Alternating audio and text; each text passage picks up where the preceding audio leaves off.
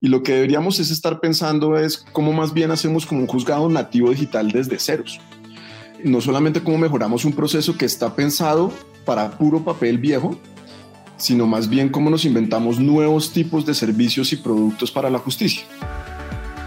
Caracol Podcast presenta Amigos TIC, tercera temporada. Buenos días, buenas tardes y buenas noches. Bienvenidos una vez más a Amigos TIC, el podcast de tecnología, innovación, emprendimiento y transformación digital. Pero como todas las semanas estamos en Caracol Podcast de Caracol Radio. Recuerden que estamos en las principales plataformas de distribución de esta tecnología en iOS y en Android y por supuesto en la página de Caracol Radio. Mi saludo muy especial a Mauricio Jaramillo en la calle 80 en Bogotá. Profesor Víctor, muy buenos días, buenas tardes, buenas noches para nuestra audiencia. Y algo importante, hoy no vaya a decir que estamos completos. Yo no diría jamás eso, profesor, si no estamos completos. Mi ética así lo, lo ha señalado históricamente. Muy bien. Un saludo también en alguno de sus latifundios, y es posible que este latifundio esté en América Latina en esta oportunidad, a Santiago Pinzón Galán. Bienvenido. Buenas tardes, buenos días, buenas noches. Creo que tenemos imagen corporativa hoy, estamos todos de azul digital, eso no nos hubiéramos puesto ni de acuerdo. Y claramente nos hace falta Emilia, Jole, pues Sí. bueno, ni modo, nada que hacer, pero Emilia sí nos hace mucha falta. Le mandamos un abrazo a Emilia con toda la energía. Adelante, Mauricio. No, no, no, me uno, me uno a las palabras de, acompañamiento de todos los amigos Tiga Emilia, todo saldrá muy bien. Y eh, miren lo sutil, y yo quiero que nuestros oyentes lo sepan. Usted dice, y parece que desde el latifundio de la América Latina, solo porque hoy Santiago llegó a tiempo. Claro, la, la, la- el time zone funciona. Es que él ha usado la estrategia de, no, es que estoy a ocho horas de uso horario de diferencia sí, y por eso llegué siete minutos tarde. Que estoy comprando una parcelita en Seúl, y la cosa. No, no, nos alegra, de verdad. Una parcelita en Seúl. Pero bueno, presentemos a nuestro super invitado sí, sí. de hoy. Así es.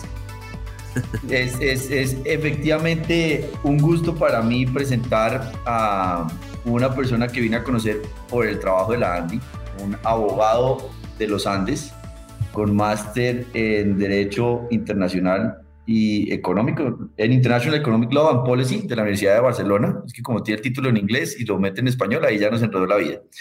Eh, socio de Lexi Abogados, donde dirige el área de criptoactivos FinTech y Legal Design. Ha sido profesor visitante de Legal Design en Stanford entre el 2016 y 2017.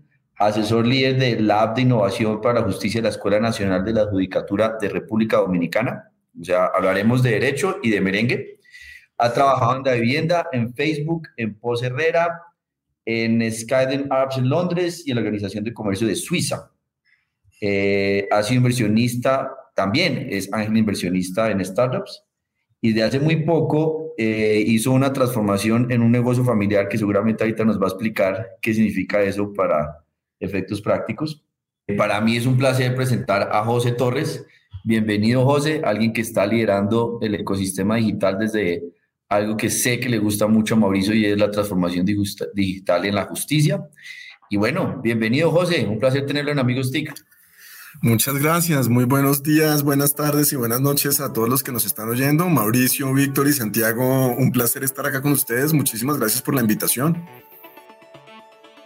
Pero bueno, no entremos en materia. José, ¿qué es Lotec? Y si nos puede explicar qué están haciendo en Legal Tech como para efectos prácticos entender para dónde va este mundo de la transformación digital en la justicia. De una, entonces, pues Legal Tech o Law Tech es básicamente el uso de la tecnología para que los abogados podamos prestar servicios legales de una forma mucho mejor y mucho más eficiente. ¿Qué ha pasado históricamente? Que los abogados digamos, no hemos innovado en nada. Entonces la, las transformaciones en el derecho fueron como de la pluma al esfero, a la máquina de escribir. Llegamos a Microsoft Word y ahí nos fregamos. Yeah. Y ahí ya está, ahí llegamos. Lo que, lo que busca Lotec o Legal Tech es usar una multiplicidad de herramientas para que uno pueda ser mucho más eficiente en, mucho, en el trabajo para llegarle a muchas más personas. Miren esta cifra, por ejemplo. El 60% de la población no tiene acceso a servicios legales y aún así hay un montón de abogados en el país que no tienen clientes. Y es porque nunca hemos usado la tecnología más allá de Microsoft Word.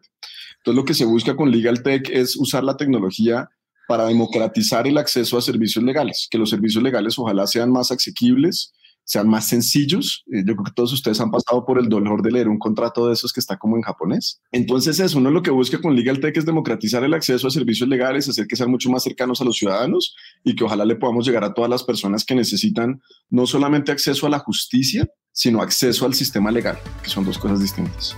Tenemos entonces en ojo al dato a Santiago Pinzonga Ojo al dato, ojo al dato. Colombia es el segundo país que ya hace pruebas en 5G en minería.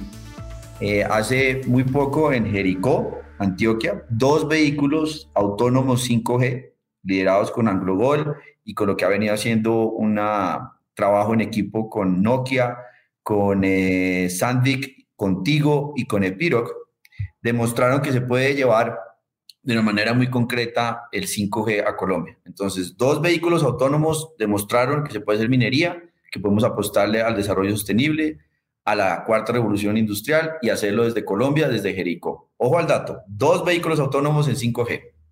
Bueno, profesor Víctor, ¿qué opina usted? El dato esta vez fue el número dos. Sí, sí, sí. Nivel de dificultad dos. no, no, yo solo rescato que, eh, solo rescato no, rescato dentro de todas las cosas que dijo Santiago, que me gusta que justamente estas iniciativas, estas experiencias, pues vengan desde las regiones o se cristalicen allí. Jericó, Antioquia, tierra muy linda, nos muestra justamente que el emprendimiento, que es algo que aquí hemos venido todos diciendo, hoy no tiene fronteras geográficas, hoy perfectamente cualquier municipio en Colombia puede ser la cuna del siguiente unicornio ahí es que conectarse, por supuesto hay que acceder a capas de conocimiento, pero el talento está, lo tenemos en todo el país y las oportunidades, ojalá podamos servir todos de articuladores.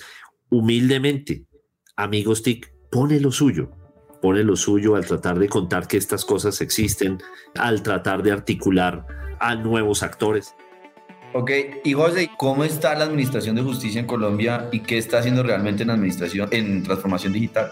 Uy, la administración de justicia está bien mal y, yo creo que estamos como abarcando mal el problema de la transformación digital en la justicia. Entonces, históricamente en, la, en tecnología se ha cometido un error y es este, cuando, cuando nace un nuevo medio, como lo que tendemos es adaptar el viejo medio en el nuevo. Entonces, por ejemplo, cuando sale el radio, la primera vez que sale la radio, mientras se entendía para qué servía como la radio, los primeros programas eran la gente leyendo el periódico en radio, hasta que se dieron cuenta que uno en radio puede hacer vainas más chéveres. Cuando salió de la televisión pasa lo mismo, y es que uno adaptaron la radio a la televisión. Y ya después como que se dieron cuenta que la televisión servía para un montón de cosas. En justicia estamos cometiendo el mismo error, y es que tenemos un sistema obsoleto en papel y estamos haciendo copy-paste, pero para el tema digital. Y lo que deberíamos es estar pensando es cómo más bien hacemos como un juzgado nativo digital desde ceros.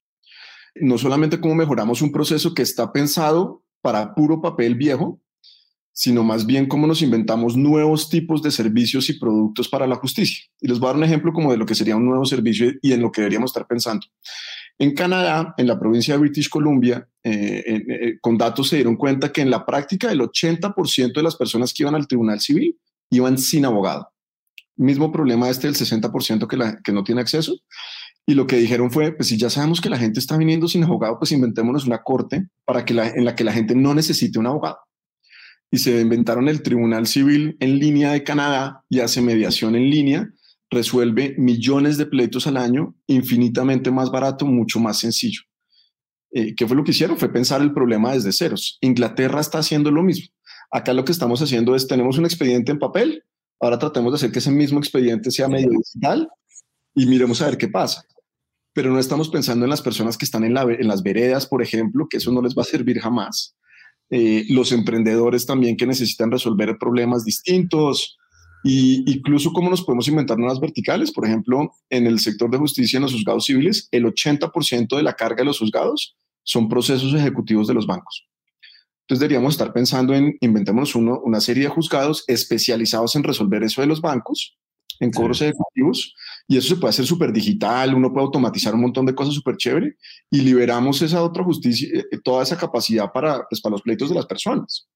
Sí. Es Y- en las queríamos pensar. Sí, y, pero además cuando, cuando José habla de, de digitalizar los expedientes, en muchos eso significa es escanear Sí. folios y folios y folios y folios. No, fue, no era ni siquiera crear nuevos expedientes en formato digital, sino escanear folios, que por Dios. Y además Total. sin OCR, sin OCR, o sea, no se puede buscar dentro de ellos porque ni siquiera los... si no CR. Miren, les doy un ejemplo muy sencillo de lo que, del problema de adaptar lo físico a lo digital. En, en- en la justicia hay una cosa que se llama la inadmisión de la demanda. Entonces imaginémonos que yo voy a, a demandar a amigos TIC y me voy de una vereda, Por hago la vuelta y llego a, a demandar amigos TIC, llego al juzgado y lleno mal la demanda y se me olvida poner la dirección. Entonces el juzgado me inadmite la demanda. Básicamente me dice, José, mucha bestia, usted es muy mal No cumple con los requisitos. no cumple los requisitos. Si estuviéramos pensando en un proceso digital, uno debería poder llenar eso en línea y así como puede comprar algo por internet que uno mete mal el número de la tarjeta de crédito que uno no lo deja pasar. Eso se lo debería regalar uno automáticamente y uno lo mete. Entonces, esa figura de la inadmisión de la demanda en el mundo digital no debería existir. Es ridícula. Tremendo. Así hay una lista de cosas. Hay otra cosa que se llaman como conflictos de competencia. Eh, Y es que uno demanda ante el juzgado que no es. Eso lo resuelve un algoritmo, pero en el sistema actual eso puede llegar hasta la Corte Suprema de Justicia, que es una barbaridad. Y eso se puede resolver con un algoritmo sencillito, no hay que meterle machine learning, nada de esas vainas. Un árbol de decisión ahí automatizadito. Entonces, ah, eh, esos son el tipo de cosas en las que deberíamos estar pensando. Pero construyendo sobre lo que está diciendo José, y, creo que va a estar buscado por mucho precandidato presidencial, unos 40 precandidatos presidenciales que ojalá estén hablando de transformación digital en la justicia. Y si no les pasamos este podcast o les ponemos en contacto a José, pues porque la justicia es un tema crucial para la democracia y no se habla mucho de la transformación digital en las campañas. ¿Qué tanto está cambiando la mentalidad del Consejo Superior de la Judicatura? O sea, de los que están realmente liderando esto, porque si hablamos de transformación digital, pues es clave el cambio de mentalidad, no solo hablar de tecnología, sino ese ejercicio de liderazgo. Usted sí ve que ahí estemos avanzando, porque uno sabe que viene un proyecto muy grande, que seguramente usted conoce, y es el del BID por 250 millones de dólares. Gran apuesta que tiene también un apoyo de la CAP, pero ¿qué nos faltaría? Porque pues si vamos a hacer expediente digital para lo del mundo análogo, pegar el brinco a lo digital, pues no hemos hecho nada. ¿Usted cómo lo ve? No, en, en- en mentalidad estamos todavía muy atrasados. Y, y les hago la- el símil. Esto es como si, imagínense que en Ecopetrol la transformación digital la liderara la vicepresidencia jurídica o en Bancolombia. La, la, la transformación digital del banco la liderara la vicepresidencia jurídica. Eso es lo que estamos haciendo en la justicia. En la justicia pensamos que como es justicia, entonces tenemos que ser los abogados. Y en la sala del Consejo Superior de la Judicatura, ¿usted cree que se sienta un ingeniero experto en esto al mismo nivel de los magistrados? Obvio no. Yo tengo todo un cuento, eso se lo oía, hay un tipo que se llama Scott Anthony de una consultora que se llama Innosight que montó Clayton Christensen, el profesor de Harvard de Disruptive Innovation, y él siempre que trabaja con empresas que hacen transformación digital, obliga a que la junta directiva aprenda por lo menos a programar una página web. Porque dice, pues uno puede echar toda la cháchara de blockchain, internet de las casas, todo lo que uno quiera, pero si uno nunca se ensucia las manos, uno no entiende. No va a entender ni valorar. ¿Cómo hacemos una transformación digital en la justicia donde el- las personas que lideran eso y los asesores no son capaces de hacer una página web solos? No, pues ya. Es, es jodido. Llevan 200 años, pues no voy a ofender aquí a Víctor, pero sí en la lógica de mirar siempre el derecho de la misma manera. Usted habló de Claro. la pluma, de la imprenta, todo eso lo cubrió Víctor en las noticias. Y lo que estamos viendo ahorita es que los que toman las decisiones de la justicia no hablan de tecnología. Total, deberíamos tener un CTO en la justicia y debería estar, es que parte del proyecto, incluso cuando estaba mirando lo del BID, lo va a liderar el Ministerio de Justicia. Y vuelvo a, o sea, ¿en qué, qué empresa el la vicepresidencia jurídica lidera la transformación digital? Acá en vez de por lo menos haberle dado eso a Mentic con asesoría de mi injusticia, se lo dimos a un, a un montón de abogados que probablemente conocen poco de tecnología, que no conocen de producto, no saben lo que es un MVP, no, no harían prototipos de nuevos tipos de servicios antes de escalar, no han hecho gestión del cambio, todo ese poco de cosas. Entonces, en en justicia, incluso antes de, estar hablando de los, expedientes, deberíamos por lo menos en el Consejo Superior obligar a que tuviéramos como un Chief Data Scientist, eh, un CIO, un CTO, o alguna cosa de esas que tenga el mismo nivel de los magistrados. Entonces, ¿qué nos pasa a los abogados? Como pensamos que somos lo más importante en el planeta, a muchos les cuesta pensar que un ingeniero experto, o sea, básicamente si trajéramos el vicepresidente de tecnología de Apple, él no se podría sentar en esa sala del Consejo Superior. No, no, no. Sería el de soporte igual para... Claro. No, me, no me cierra la tapa del sí. Sí, oiga, se me trabó la impresora. wifi. Se me trabó la impresora, me ayuda a sacar el papel. Sí, sí, sí, sí, exacto. Pero José, eh, hay, hay ideas para solucionar el tema, hay iniciativas con presupuesto, como nos cuenta eh, Santiago, del de, BID, con CAF, con una cantidad de cosas, eh, pero hay un riesgo de que se quede en la mitad de camino. En otras industrias son los emprendedores los que han sacudido todo. Aquí es posible que, que sea desde abajo, desde el emprendimiento, desde afuera, desde los que están afuera queriendo cambiar las cosas, que se pegue un sacudón y se acelere y estos otros proyectos también entonces se encuentren como el momentum, la situación ideal. Yo creo que los emprendimientos lo que pueden hacer es ayudar a cambiar la mentalidad, porque el, el problema del sector justicia es que es un monopolio del Estado. Pero los, los emprendedores en Legal Tech sí podrían mostrar cómo podemos usar la tecnología para hacer que los servicios legales sean mucho más sencillos y mucho más asequibles. Entonces, si me permite, me voy a echar una cuña mía sin, sin pena. Yo acabo de, esta semana lanzamos una startup que se llama Lito. ¿Y qué es lo que buscamos? Que la gente pueda registrar una empresa, hacer unos buenos estatutos y registrar una empresa de una forma muy fácil. O sea, hay muchas personas, o sea, salgámonos de, de Bogotá, vámonos a una vereda que no saben ni siquiera para qué es una cámara de comercio, ni, cómo, ni, ni uno cómo incluso puede negociar un acuerdo de accionistas. Eh, ¿Cómo hacemos que ese proceso sea muy fácil con tecnología? ¿O cómo hacemos que el registro de marca sea muy fácil? O incluso los contratos. En nuestra startup uno llena un cuestionario y a uno le llega un contrato a la medida al correo. Esto es una forma de mostrar cómo la tecnología nos puede servir para ayudar a que más gente pueda crear empresa y que la, la parte legal de crear una empresa no sea un obstáculo. Ustedes saben que emprender es, es un rollo y lo que queremos es que por lo menos la parte legal no lo sea. A medida que salgan más iniciativas de estas, la idea es que pues, podamos como evangelizar con más personas, con más abogados, magistrados, eh, jueces, que no saben que esto existe y que lo vean y digan, oiga, pero yo también podría hacer esto en la justicia.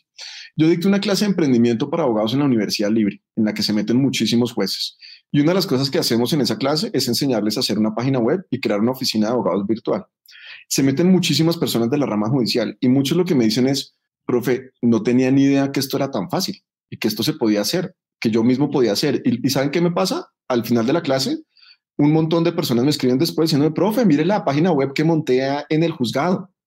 Y entonces ellos compraron un dominio, se metieron a Squarespace. Obviamente no se puede entrar al Consejo Superior de la Judicatura porque el dominio tiene que dárselo al Consejo Superior.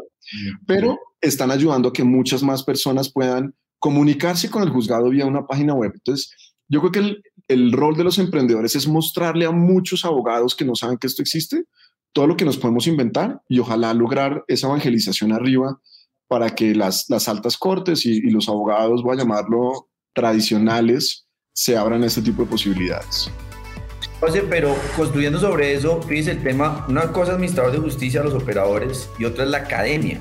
Y usted que está en el mundo de emprendedor, de profesor, de ser también, haber estado en corporativo, en bancos, en todo, ¿qué tanto estamos formando el talento de abogados para que eso pase? Porque si no, también nos vamos a encontrar con un muro y es, pues yo sigo enseñando derecho romano de la misma manera, eh, yo voy a seguir la misma lógica de lo que es eh, la jerarquía, la pirámide. Esas cosas no cambian, pirámide de Kelsen, todo lo que ya sabemos opera. Pero ¿qué tanto tienen habilidades TIC y están dimensionando esto los abogados y la academia cambiando?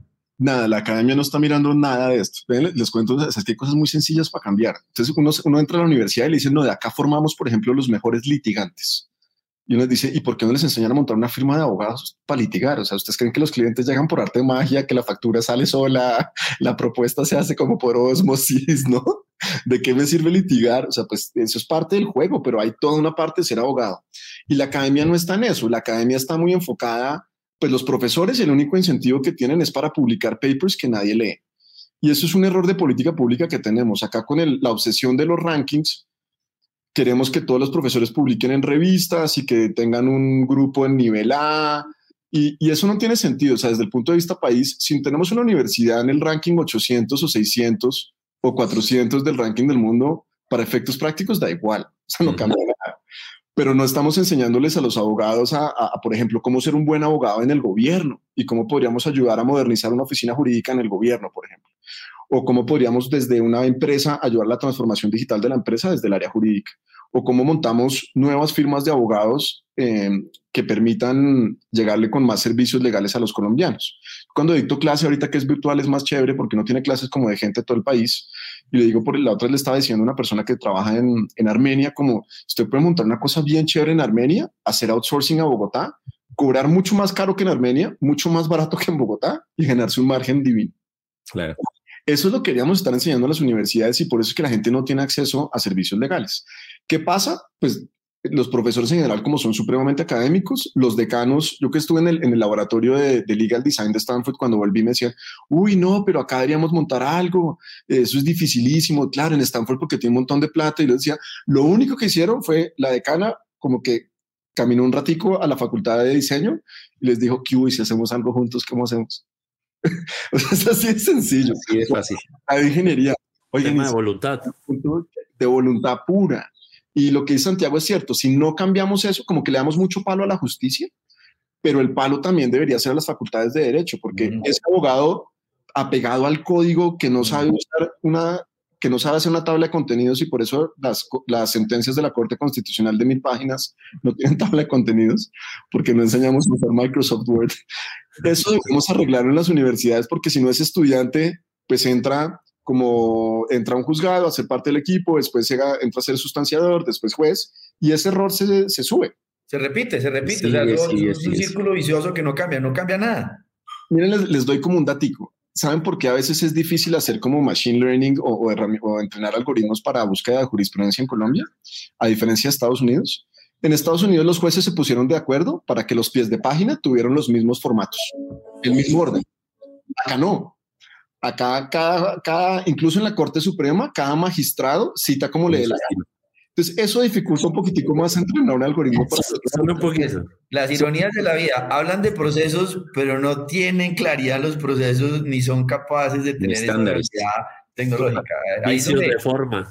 Total, total. O sea, de ahí no salimos y fíjese lo difícil que es, hablando de seguridad ciudadana, lo que pasa con los criminales, los ladrones, y todo el tiempo terminan hablando y es que es un tema de justicia. Claro, la policía hace su tarea, los capturan, entonces entramos en todo el círculo de de qué estamos llevando de pruebas y cuáles son las pruebas y, y no, esa prueba no sirve. O sea, hay un tema garantista claramente ahí, no, pero sí. hay mucho desconocimiento de herramientas para hacerlo y cambiar los mecanismos. Sí, claro. y, y, esta conversación me da la sensación es que la justicia está muy ocupada en no poder hacer justicia. Sí. Porque entonces están las inadmisiones, están los vicios de forma, y entonces, pero ¿y dónde quedó como tal el, los procesos? Claro, otra ironía, obstrucción a la justicia por la justicia. Sí, sí. Mire, yo molesto con que las sentencias de la Corte Constitucional sin tabla de contenidos son inconstitucionales. o sea, eso es, eso, es, eso es a un ciudadano de a pie, o sea, las sentencias deberían estar hechas para que un ciudadano de a pie las pudiera entender. Si realmente queremos que el derecho sea para todos, como debería ser, uno debería poder descargar una sentencia y decir, claro, la sentencia arranca en la página 100 porque antes son intervenciones ciudadanas, la del procurador, la de la academia, todo eso. Y, y, o por lo menos saber que yo quiero buscar mi pedacito interesante es como de la página 500 a la 550. Que una corte no pueda, o sea, como que la corte constitucional cacaree Prometea y el algoritmo, inteligencia artificial, y no puedan sacar una tabla de contenidos, es una vaina bien jodida.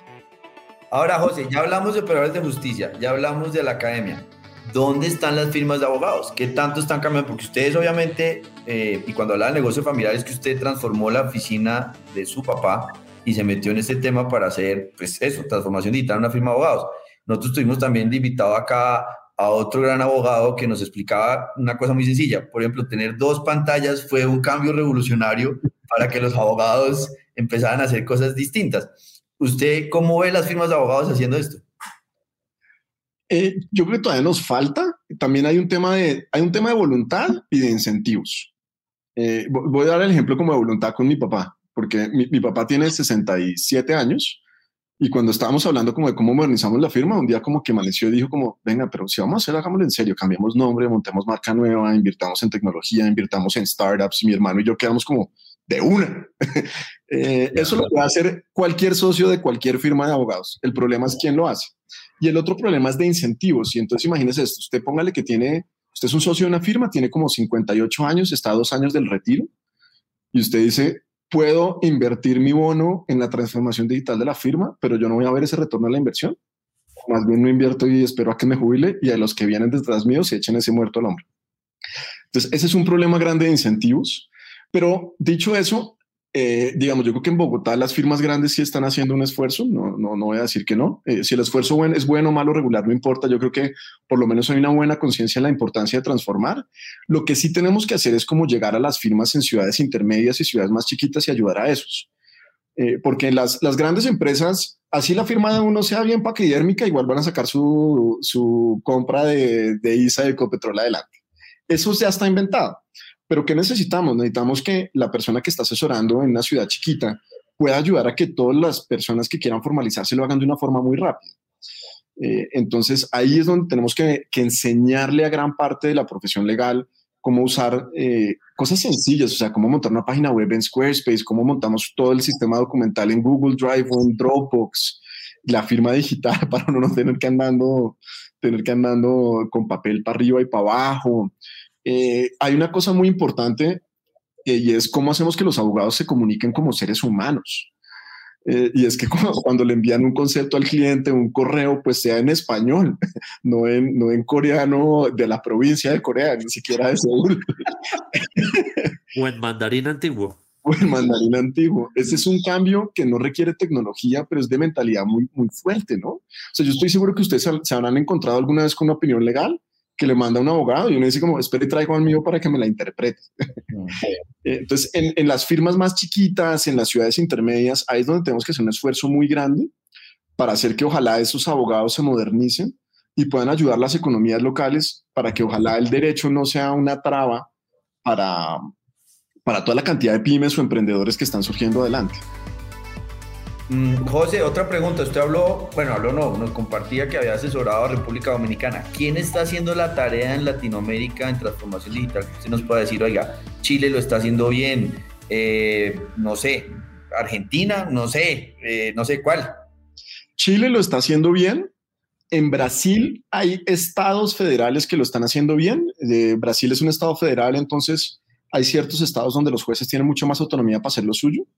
Lo que se encuentra uno en general en Latinoamérica, y, es el mismo fenómeno de Bogotá, de Colombia, perdón, y es, hay un par de jueces que hacen las cosas dentro de su juzgado, no porque la rama judicial esté haciendo algo chévere, sino que ellos mismos sacan la plata de su bolsillo, compran las cámaras y compran lo que necesitan. Y uno ve ese fenómeno en toda Latinoamérica. Es como, yo sé que la cabeza de la rama judicial no va a hacer nada. Entonces me voy a echar eso al hombro que fue muy interesante lo que pasó en la Corte en, República Dominicana, lo que estamos haciendo. Les he hecho la historia de cómo llegué y, por qué el tema es de mentalidad. Alguien me vio en un webinar que hice el año pasado. ¿Se acuerdan que en una pandemia lo único que habían era webinars para arriba y para abajo? Entonces hice un webinar sobre legal design para la justicia. Alguien en República Dominicana, gracias a Dios, lo vio y le pareció chévere, se empezó a rotar y lo vio el magistrado presidente. Ellos tienen la, la estructura de la República Dominicana, es que hay, hay una figura que se llama el magistrado presidente, que es el que maneja toda la rama judicial.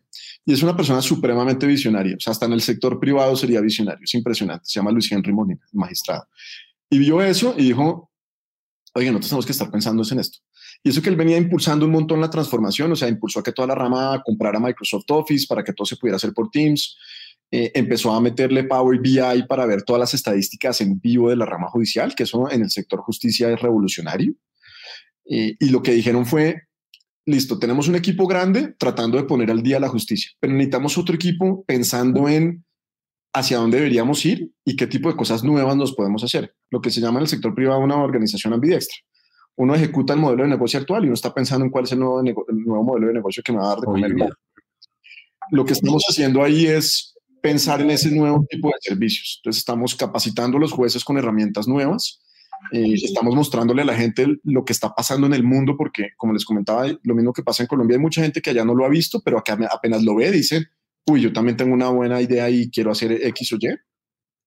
Ahorita, por ejemplo, una de las iniciativas más bonitas que tenemos, juntamos a cinco universidades para que hiciéramos una, clase hackathon de la mano del Poder Judicial. Entonces yo copié, la, hay una clase eh, que dicta Steve Blank en Stanford que se llama Hacking for Defense donde usan pues, toda la, metodología de Lean Launchpad y Lean Startup en, de la mano con el Departamento de Defensa del Estado.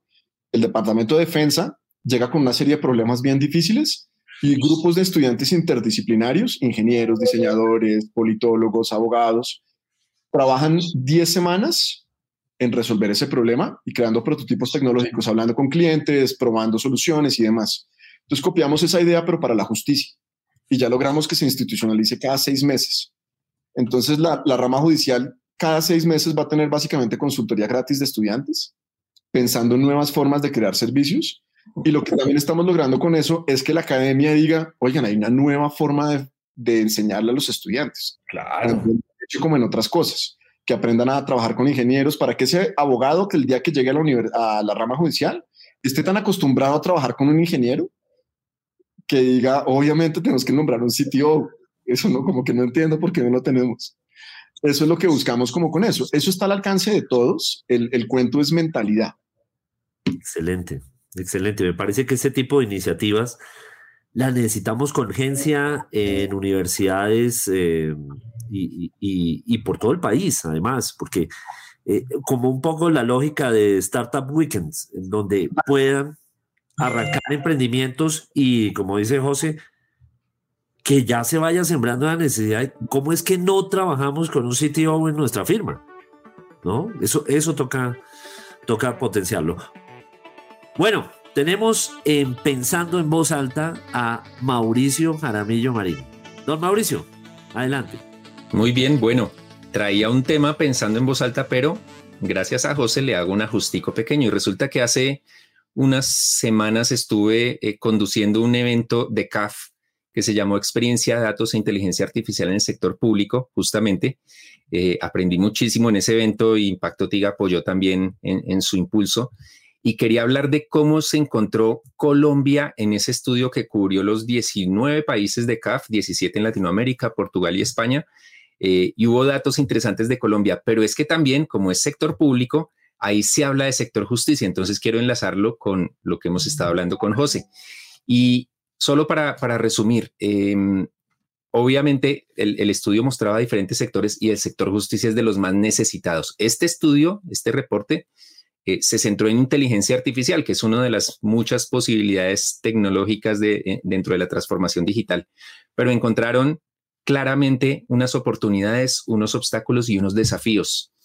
Las oportunidades, y ahorita tenía una pregunta para José al respecto, es, eh, en resumen, un Estado más democrático y justo y una justicia justa, independiente, imparcial y eficiente. Eh, los obstáculos y los desafíos es, lo más interesante del estudio, que no es que descubre el agua tibia, pero nos, nos simplifica eh, explicarlos. Como desafíos están mejorar la calidad del sistema y de las decisiones judiciales, agilizar la administración de justicia, acelerar la transición hacia lo digital y los obstáculos, que ya José nos ha adelantado algo y lo hemos hablado también los amigos TIC, el miedo al riesgo y esa cultura todavía del siglo pasado o del siglo, incluso Víctor lo sabe, antepasado, escasez de recursos, desarrollo asimétrico, entonces, por unos lados sí, algunos que quieren hacer cosas, pero por otros ni siquiera conexión a Internet y retraso en la digitalización, en la conectividad y en la interoperabilidad. Así que sector justicia eh, necesita una transformación digital y la inteligencia artificial puede ser una aliada importantísima, pero claro, siempre de la mano del cambio cultural pensando en voz alta. Cortico, como siempre, don Santiago. Excelente, excelente. Además, creo que Víctor, Víctor nos puede compartir mucho de esa experiencia. Qué nostalgia, decimonónica. Sigo con pregunta para José. Yo soy muy optimista en, todos los campos de la vida y, creo que eh, con ciertos cambios se generan cambios tremendos.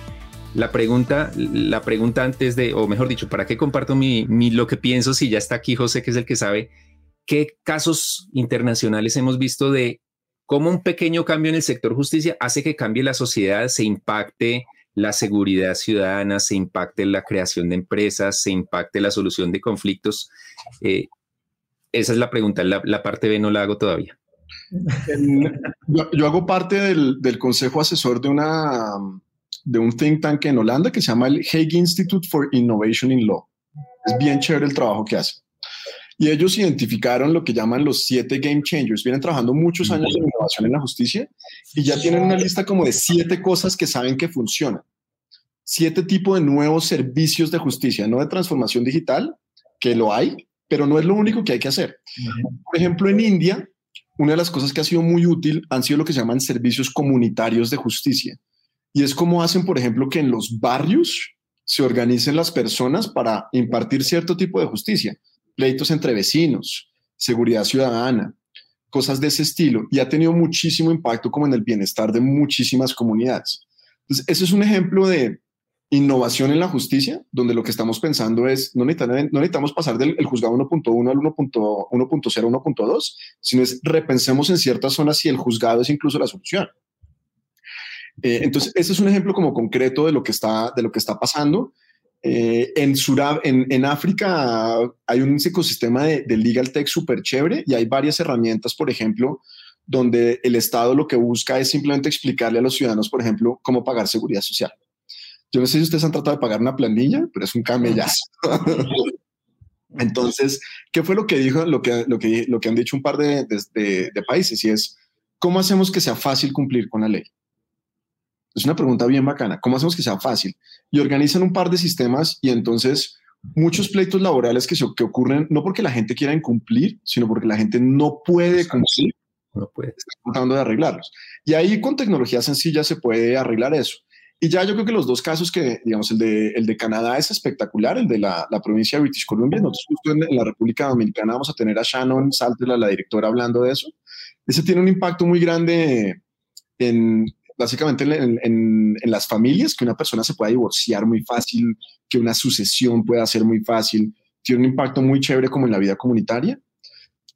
Eh, entonces, esos son como los, pues para, para, no alargarme mucho, como ejemplos bien chéveres de, de distintas formas en las cuales, si uno mira el problema como con ojos frescos, uno se inventa nuevas soluciones para distintos problemas. Espectacular. José, pero nos ha dicho dónde lo encontramos usted, en qué página, cómo, cómo es el dato de ustedes para, para ubicarlos a los que están buscando asesoría legal. Digital. De una, pues en Twitter me encuentran como arroba 1JF Torres. Eh, yo soy muy activo en LinkedIn. José Fernando Torres Varela, muy invitados a conectar. Ahorita justo estamos remodelando la página de Lexia, eh, de la firma, se llama Lexia Abogados, pero es lexia.com. Apenas la tengamos para que se pongan en contacto. Si alguien me quiere escribir igual porque quieren charlar y esto les, les llamó la atención, mi correo es jose.torres. Y si no, pues en redes sociales, LinkedIn y Twitter soy, soy bien activo. Bueno, muy bien, pues esta semana tuvimos en Amigos TIC a José Fernando Torres, socio de Lexia Abogados y una persona que junto a los Amigos TIC en el día de hoy, lo verán en YouTube, hizo parte de esta agrupación Los Tupamaros. Nos vemos la próxima semana. Muchísimas gracias. Esto es Amigos TIC. Hasta la próxima. Muchísimas gracias a todos por la invitación. Chao.